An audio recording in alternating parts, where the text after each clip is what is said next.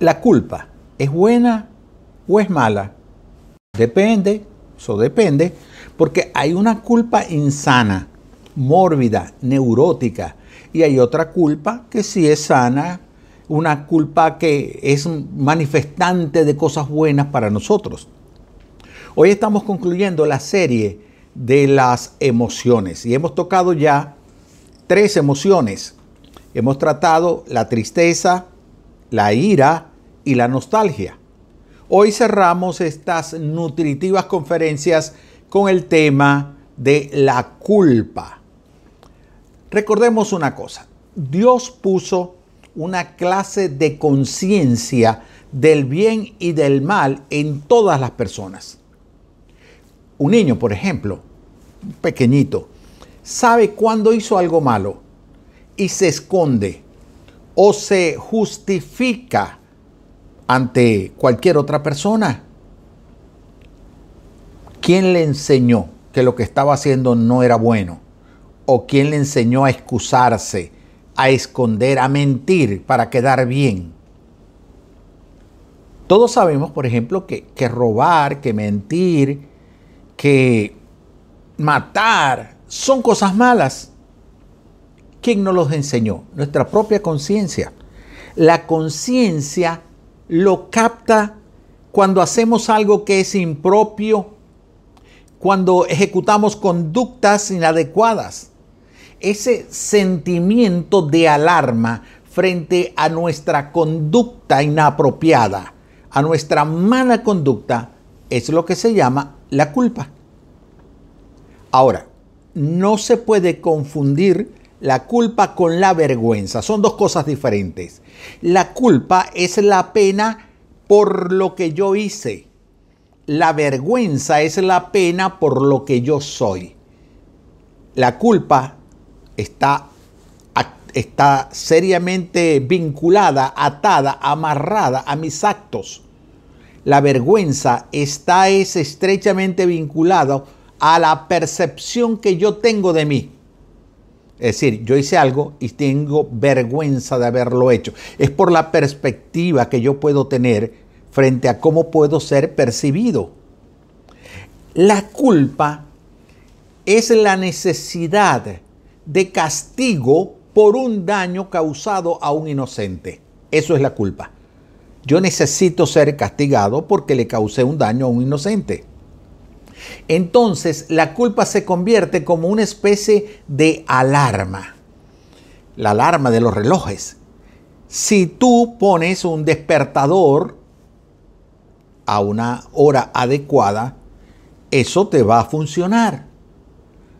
Pero si tú confías ciegamente en la alarma y la alarma no se enciende, eso va a arruinar tu vida. Así es la culpa, una especie de alarma que debe sonar en el momento oportuno para que tenga un propósito, para que logre el objetivo para el cual se ha trazado. El diccionario define la culpa como un sentimiento o responsabilidad o remordimiento por alguna ofensa, por un crimen o equivocación. Sea ese crimen o esa ofensa real o imaginaria. Muchas veces sentimos culpa de algo que nos imaginamos nosotros que pudo haber sido inadecuado o malo, pero que no ciertamente lo fue. Entonces podemos definir la culpa como esa parte de la conciencia humana que nos confronta y que nos condena por las acciones y pensamientos que nosotros podemos tener. La culpa nos hace conscientes de que algo hemos hecho mal y nos facilita el intento para reparar ese daño o esa cosa mala que hemos hecho. Aunque ciertamente a veces también nos sentimos culpables sin razón. Sentimos un peso de culpa extremadamente grande y no hay razón para eso podemos entonces determinar que hay dos tipos de culpa. La culpa neurótica es la que no hiciste daño y aún así tú te castigas. Te autoflagelas emocional y hasta físicamente, culpándote por algo que no eres responsable, algo de lo que tú no eres responsable. Por ejemplo, le dices a tu amigo al terminar la fiesta que no debe manejar ebrio, pero aún así él te desobedece y se va y le pasa un accidente grave. Tú no puedes decir que es tu culpa por haberle dejado ir a su casa manejando ebrio. Ay, que la culpa fue mía porque yo lo dejé irse borracho manejando su carro. No, el que decidió beber fue él. El que decidió manejar borracho fue él. Y la persona que le alertó del peligro fuiste tú. Tú no puedes sentir culpa de lo que le haya pasado al otro. Ese tipo de culpabilidad es destructiva y no nos ayuda jamás a adaptarnos al medio social en el cual estamos. Pero ciertamente, hablando de, de culpas neuróticas o insanas, muchas veces la misma sociedad nos conduce a una pena insana, a una culpa eh, que no es la apropiada. Voy a citar que esas conductas son dañinas y son inducidas socialmente. Son inducidas por otras personas y te hacen sentir a ti con culpa. Dos ejemplos. Una persona camina por la calle y lleva un celular bajo menos costoso. Le repica el celular, atiende la llamada. Cuando está atendiendo la llamada, vienen dos sujetos en una moto, lo atracan y le quitan el celular. La gente te dice, pero ¿cómo se te ocurre a ti andar en esta ciudad con un teléfono tan caro? O te dicen, pero ¿cómo se te ocurre atender una llamada en la calle? Tú no sabes cómo está la delincuencia desbordada en esta ciudad, en este país, en este lugar. ¿Notas que te están haciendo sentirte a ti culpable porque alguien te haya atracado? Otro ejemplo, una chica con un cuerpo atractivo sale a la calle con una vestimenta subjetiva y es abusada sexualmente. Se culpa a la chica porque cómo se le ocurre salir a la calle vestida así y no se responsabiliza al violador por ese aberrante delito que ha cometido. La sociedad puede inducirte culpa a ti de la cual tú no eres responsable. Si tú asumes lo que la sociedad te conduce o te señala como culpa, tú te vas a sentir mal. Innecesariamente, improductivamente. En esta sociedad en la cual nosotros estamos viviendo, muchas veces la responsabilidad del victimario es pretendidamente colocada en la víctima. Es decir, el victimario, bueno, él está en su derecho o, está dentro de que tú sabes cómo están las situaciones en este tiempo. Entonces es la víctima la responsable de que haya un victimario. Yo creo que esa es una perversa manera de ver la vida. Pero esa es la culpa eh, insana. Hablemos de la culpa verdadera, la nutritiva. La culpa verdadera es cuando hago algo que me daña o que daña a otras personas. Mi conciencia me dice, estuviste mal el día. Tienes que reparar eso que tú hiciste. Si ofendiste, debes pedir perdón. Y si rompiste o te robaste algo, debes reponerlo. Eso es una culpa sana. La utilidad de la culpa sana eh, mm, reside en que nosotros podemos ayudarnos a aprender a respetar las normas. La culpa sana nos lleva a no perjudicar a los demás. La culpa sana funciona como un castigo cuando no cumplimos las normas que debemos desarrollar en una sociedad. Podemos entonces apuntar y decir, la culpa sana verdadera te lleva a la corrección. Una culpa sana te va a llevar a la corrección. Es decir, sentir remordimiento porque hiciste algo que no debiste hacer y ahora entonces tú emprendes tu cruzada. Yo voy a comenzar a cambiar porque esa conducta que tengo es inapropiada. Le estoy haciendo daño a las otras personas y me estoy causando yo daño. Esa es una culpa sana. Es decirle a, tu ser querido, te ofendí, te maltraté verbalmente y yo entiendo que obré mal. Deseo que me perdones y prometo que no lo voy a repetir. No lo voy a volver a hacer esa conducta no la volverás a ver. Eso es una culpa sana. Es una culpa nutritiva porque te va a conducir a la reparación del daño a través del perdón y a la corrección al decidir no vuelvo a hacer eso. Sin embargo, muchas veces la culpa no es la apropiada o la respuesta que damos a la culpa no es la apropiada. Por ejemplo, hay una respuesta infantil a la culpa. Es decir, yo no la corrijo. La repito una y otra vez. El mismo daño se lo sigo causando a otras personas. Es como, como aquel niñito que tiende a estar mordiendo a los otros niñitos de su edad. Él no tiene culpa, entre comillas. Él no entiende lo que es la culpa y repite esa conducta. Hay personas que son así. Al muchachito lo castigaron y dejó de morder, pero al poco tiempo volvió a morder al otro y volvió a morder al otro niño. No sintió culpa, no hubo corrección, no hubo restitución del daño que pudo haber causado. En cambio, el adulto se lamenta y no repite la conducta. Entonces, frente a la culpa, podemos actuar como los, como los niños o como las personas adultas. Dios se preocupa por todas nuestras emociones y Él quiere ayudarnos a conservarlas de manera sanas.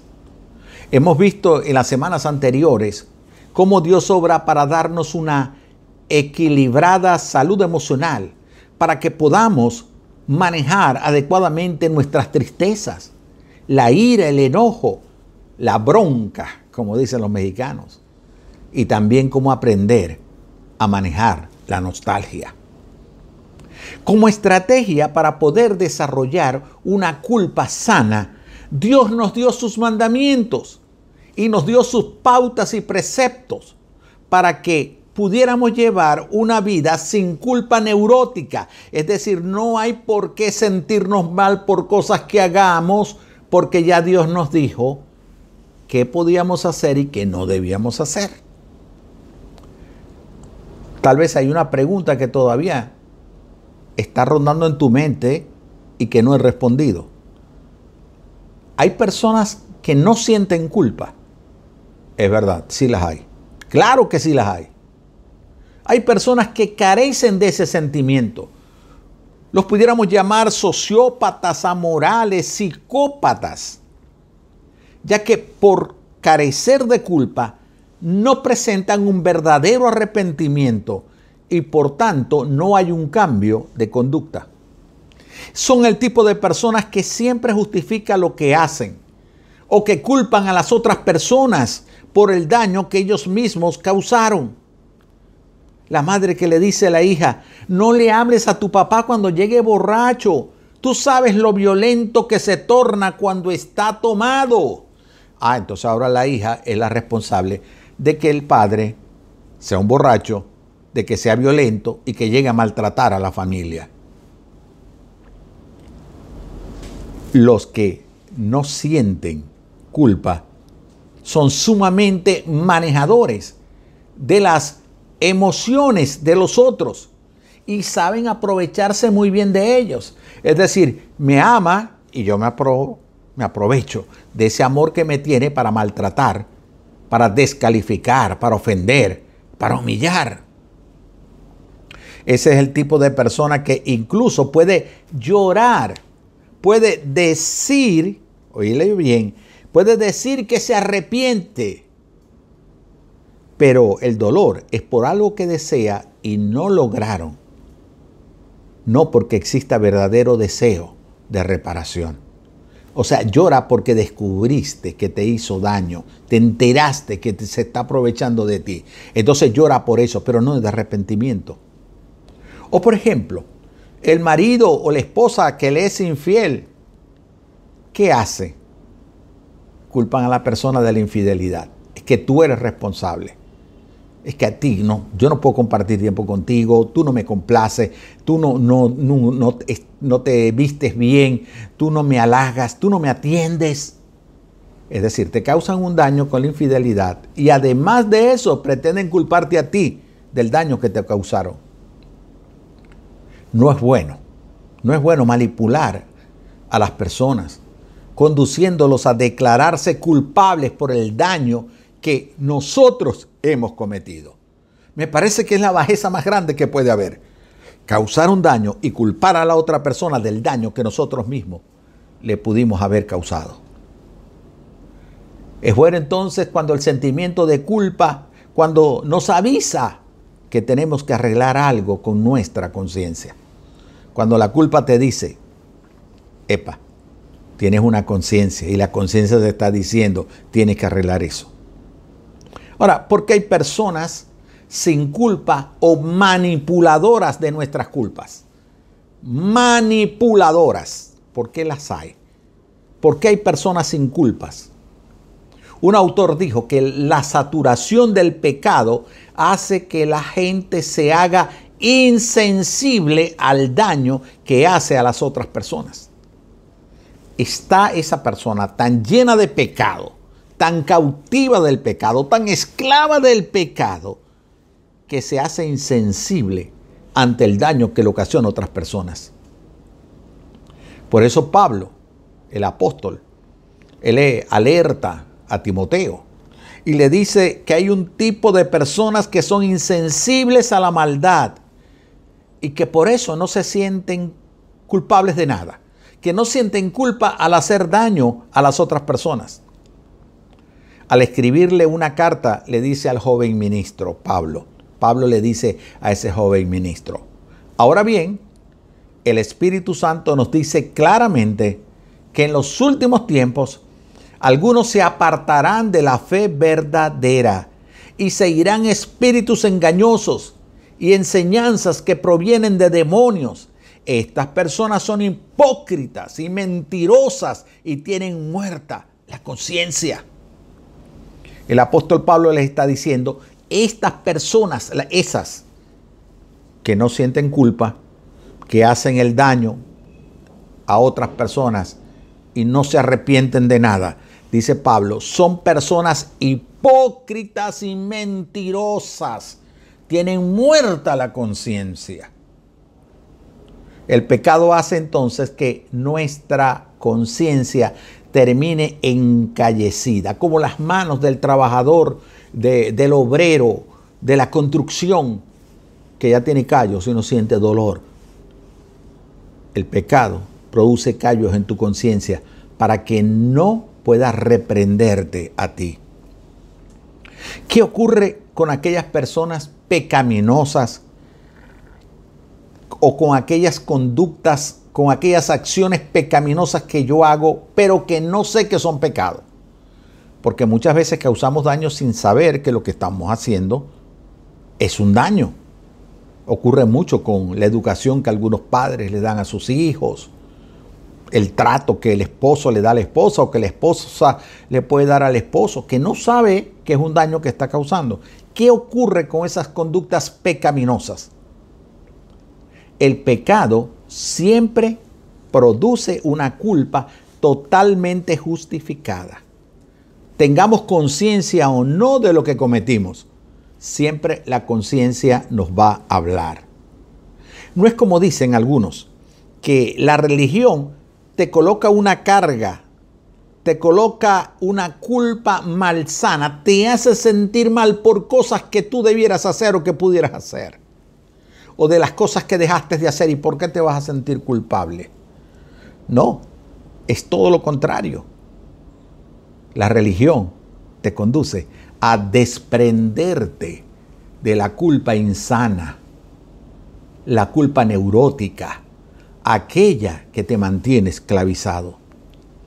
El salmista oraba así. ¿Quién está consciente de sus propios errores? Perdóname aquellos de los que no estoy consciente. El salmista se preguntaba, ¿quién está consciente de sus propios errores? Es decir, tal vez nosotros mismos en muchos casos cometemos errores, hacemos daño, causamos tristezas en las personas y no estamos conscientes que lo estamos haciendo. Entonces el salmista ora y le dice al Señor, perdóname, perdóname aquello de lo que no estoy consciente. Él está pidiendo perdón de los pecados cometidos inconscientemente. Esa pudiera ser una buena actitud. Comienza por orar y pídele al Señor en oración, habla con Dios y dile, muéstrame qué cosas estoy haciendo que están produciendo daño a otros.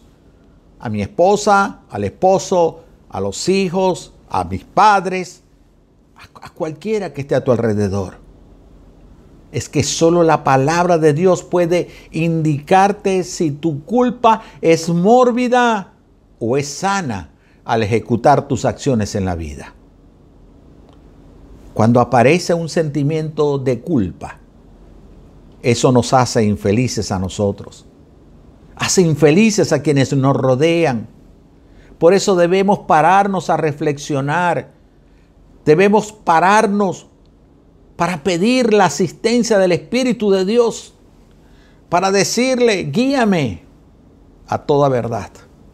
Dirige, Espíritu de Dios, mi vida. Debemos entonces buscar en la palabra de Dios la respuesta para comprender cuál de esas conductas que estamos haciendo son las que debemos hacer y cuáles no. Es la palabra de Dios las que puede escanear tu vida para determinar qué está pasando en tu corazón.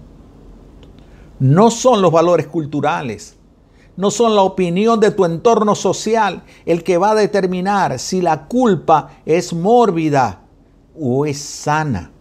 Es la misma palabra de Dios la que determina si tu culpa es sana o no. Pero la culpa sana debe llevarnos también a la reparación del daño causado. Es decir, tú causas un daño, ¿verdad? Y sientes culpa por ese daño tú tienes ahora que reparar el daño causado. Bernardo Estamateas, un psicólogo argentino muy famoso, enseña que la culpa es una voz que me dice que tengo que reparar algo. Cuando tu conciencia te habla y sientes culpa, en el fondo la conciencia lo que te está diciendo es hay que reparar algo. Así como la tristeza también es una voz, todas las emociones son voces. La tristeza es una voz que te dice que hay algo que tienes que soltar. Si estoy triste porque perdí un ser querido, bueno, tienes que soltarlo. Tienes que entender la realidad. Ya no está contigo. Ya no está aquí en la tierra. Ya no tiene vida. La tristeza te va a llevar a eso. Aceptar algo. Soltar algo. La culpa es una voz interior que te conduce a reparar el daño causado. Si tu conciencia no te habla para hacerte ver que cometiste un daño y tienes que reparar ese daño, entonces no podemos hablar de una culpa sana. ¿Sabe? Llevamos muchas cargas pesadas. ¿Sabes por qué? porque no hacemos lo que debemos hacer cuando la culpa y la conciencia nos habla. Hay al menos, yo encontré tres respuestas para con la verdadera culpa. Tres formas como nosotros actuamos frente a la culpa. La primer lugar, la primera manera. Podemos reprimir la culpa o hacer la transferencia de responsabilidad a otra persona. Es decir, culpar a otros del daño que nosotros causamos. No, es, que eh, a mí me dijeron que lo hiciera, a mí me dijeron que eso no estaba mal, eh, es que todo el mundo lo hace, es que, bueno, eh, el otro me convenció de que yo lo hiciera. Pues eso fue exactamente lo que hizo Adán. cuando culpó a Eva de su propia desobediencia. Adán desobedeció a Dios. Adán le causó daño a la humanidad al desobedecer a Dios, al pecar contra Dios. ¿Y cuál fue la respuesta de Adán frente a Dios? La mujer que me diste por compañera me dio de ese fruto y yo lo comí. La mujer que me diste de compañera me dio ese fruto y yo lo comí. Nota que está culpando a la mujer del daño que le estaba causando a la humanidad. Muchas veces nuestra culpa la pretendemos cubrir con delantales de hojas y hasta llegamos a negar la existencia de ese daño que hemos causado. Yo no he hecho nada o lo que hice no está mal porque todo el mundo lo hace. Si todo el mundo lo hace, ¿por qué yo no lo puedo hacer? ¿Por qué yo tengo que ser diferente? Esa es una respuesta inapropiada. Porque al no reconocer nuestra culpa real, perdemos la paz y a veces hasta sufrimos físicamente. En segundo lugar, nosotros podemos lamentar nuestro error, lamentar el daño causado a otra persona. Y ese lamentar es un remordimiento. Sentimos remordimiento por el daño que causamos. En cuanto a ese remordimiento, ese puede ser definido como la inquietud y el pesar internos que yacen en la conciencia de alguna persona después de haber cometido una mala acción. Ese es el remordimiento. Es decir, siento pesar por haber cometido una mala acción. Una de las maneras de poder entender mejor la diferencia entre un remordimiento, como pesar por haber hecho una mala acción, y un arrepentimiento, como pesar por haber hecho una mala acción, es la que encontramos en los casos de Judas y Pedro después de haber sido entregado Jesús, después que Jesús es entregado.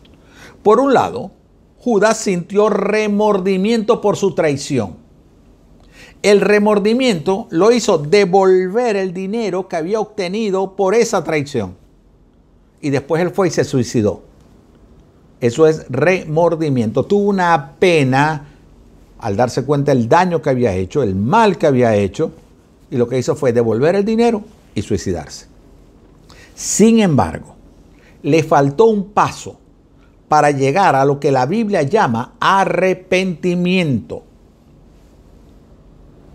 Por eso Judas termina atentando contra su vida, porque tuvo remordimiento, pero no arrepentimiento.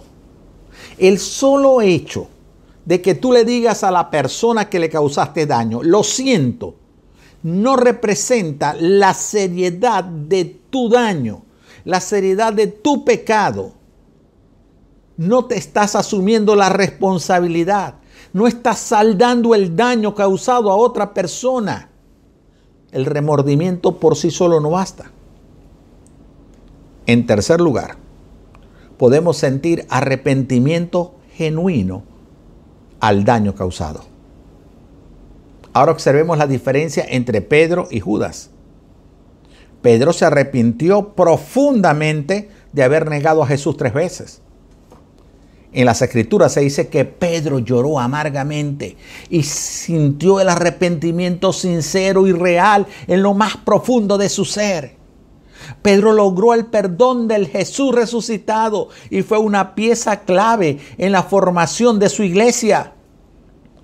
Por lo tanto, se cree que el remordimiento por sí solo, si bien no se debe menospreciar, no suele ser suficiente.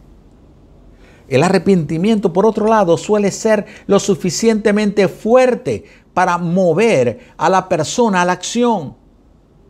Cuando pedimos perdón a Dios, recibimos la limpieza del sentimiento de culpa en nuestra conciencia. El escritor cristiano C.S. Lewis dijo que la verdadera culpa es un sistema de alarma interno que revela el pecado en nuestra vida y nos señala la pérdida de la comunión con Dios. El Espíritu Santo usa la culpa para intarnos a volver a nuestros pecados y regresar al Padre arrepentidos. Por eso el autor de la carta a los hebreos dice, cuánto más la sangre de Cristo, el cual por el Espíritu Eterno se ofreció a sí mismo sin mancha a Dios, purificará nuestra conciencia de obras muertas para servir al Dios vivo.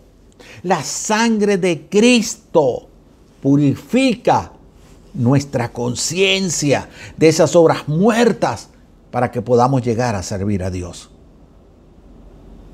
Una vez que nosotros nos libramos de esa falsa culpa y hacemos lo que debemos hacer con nuestro pecado, nos arrepentimos del daño que le hemos causado a otras personas, de la maldad que hemos practicado, entonces vamos a ser libres de esa carga de esa culpa que nosotros hemos experimentado. Por eso podemos concluir diciendo, según la Biblia, sentir la culpa es un don de Dios para ayudarnos a cambiar.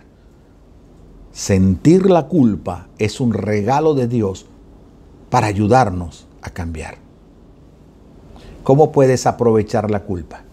¿Cómo puedes hacer de la culpa una bendición para tu vida? Te doy tres tips rapidito. Primero, aprende de tus errores. Cuando la culpa te dice hiciste un daño, hiciste algo malo, aprende de ese error. Esa es la primera cosa. Cuando alguien te hizo algún daño, aprende de ese error. La segunda cosa, olvida los detalles. No es sano estar rumiando aquel daño que te hicieron o el que tú hiciste. Olvida esos detalles. El tercera cosa que te recomiendo, sigue adelante sigue adelante. ¿Cómo puedes seguir a Dios? Puedes seguir adelante cuando hiciste un daño grave o cuando te hicieron un daño grave. El autor de la carta a los hebreos que ya leí te da la clave. La sangre de Cristo derramada por Él te purifica. Purificará vuestra conciencia de tus obras muertas hoy puedes ser purificado de tu culpa, de todas esas cosas dañinas y malas que hiciste. ¿Cómo puedes hacerlo? Yendo a la cruz de Cristo. Yendo a aquel inocente que pagó por tu culpa. Solo así, con un auténtico arrepentimiento como el que tuvo Pedro, que fue capaz de dar su vida por Cristo después de haberlo negado. No como Judas, que lo que tuvo fue un leve remordimiento y quiso arreglarlo todo, devolviendo el dinero y suicidándose. Esa no es la respuesta. La respuesta es un auténtico arrepentimiento yendo al Padre a través de su Hijo Jesucristo. De esa manera, tú vas a poder ser liberado de la culpa. ¿Quieres ahora acercarte a Dios para que seas liberado de tu culpa? para que seas liberado de tu pecado, de tu maldad, del daño que consciente o inconscientemente le pudiste hacer a otra persona, yo te puedo decir cómo puedes acercarte en arrepentimiento a nuestro Padre Celestial. Allí donde estás, inclina tu rostro en una actitud de reverencia a Dios. Y vas a hacer una oración en la cual le vas a confesar que eres un pecador y le vas a decir que te arrepientes de ese pecado. Debes hacerlo con sinceridad y con fe de que solo Dios puede perdonar tus pecados. Si haces esa oración, Dios llevará tu culpa en los hombros de Cristo. ¿Quieres hacerlo? Repite conmigo esta oración. Padre Celestial, yo reconozco en este preciso momento que soy un pecador que le he causado daño a otras personas y que me he hecho daño a mí mismo como consecuencia del pecado. Por eso me arrepiento de todo pecado. Te pido que lo perdones, que me des tu espíritu para que me guíe a toda verdad, que escribas mi nombre en el libro de la vida eterna. Gracias Jesús por perdonar mis pecados oro en tu nombre. Amén. Si hiciste esta oración, lo hiciste de lo profundo de tu corazón y lo hiciste con fe, puedo decirte, bienvenido a la familia de la fe. Dios ha perdonado tu pecado y te ha hecho una nueva persona. Te ha dotado ahora de su espíritu para guiarte por siempre. Bienvenido a la familia de Dios. Quiero ayudarte a crecer en los caminos del Señor. Escríbeme en la plataforma en la cual me estás viendo para ayudarte a alcanzar todo el potencial que el Espíritu de Dios tiene para darte en tu vida. Hasta una nueva oportunidad. Que Dios te bendiga.